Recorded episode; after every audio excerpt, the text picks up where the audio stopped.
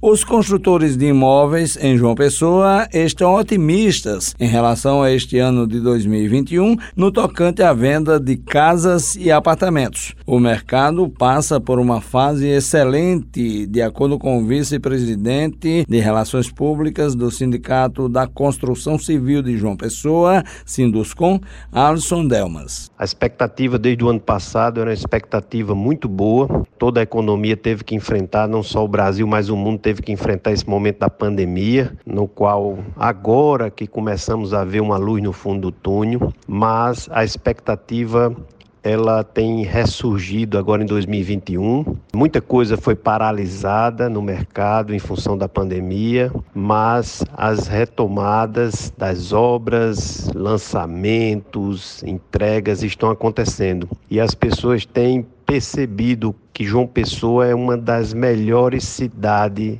do Brasil, se não for a melhor do Brasil para morar e viver e investir.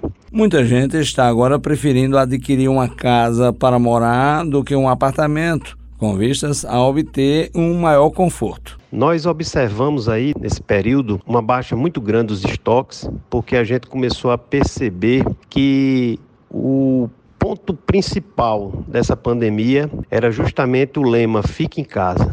Isso não quer dizer necessariamente que as pessoas estão procurando casa, mas elas estão procurando mais conforto de moradia, elas estão procurando mais espaço, elas estão dando mais valor à sua casa própria, ao seu ambiente de relacionamento familiar vinculado a espaço onde ela possa também trabalhar home office. Muitas pessoas não puderam parar suas atividades profissionais e necessitaram de um espaço específico, seja na sua casa, seja no seu apartamento, para desenvolver seus trabalhos. O mercado é bastante amplo, com oferta e procura, tanto para imóveis mais baratos, como para os de valores intermediários e os de valores mais altos, segundo Alson Delmas. É claro que o mercado popular a procura é muito grande, a necessidade de moradia é muito grande, mas ele fica restrito à capacidade do governo de oferecer uma taxa de juros mais baixa, que é o que está acontecendo, os bancos se adequarem a isso, que é o que está acontecendo, mas também existe todo o processo de produção, todo o processo da velocidade do financiamento imobiliário,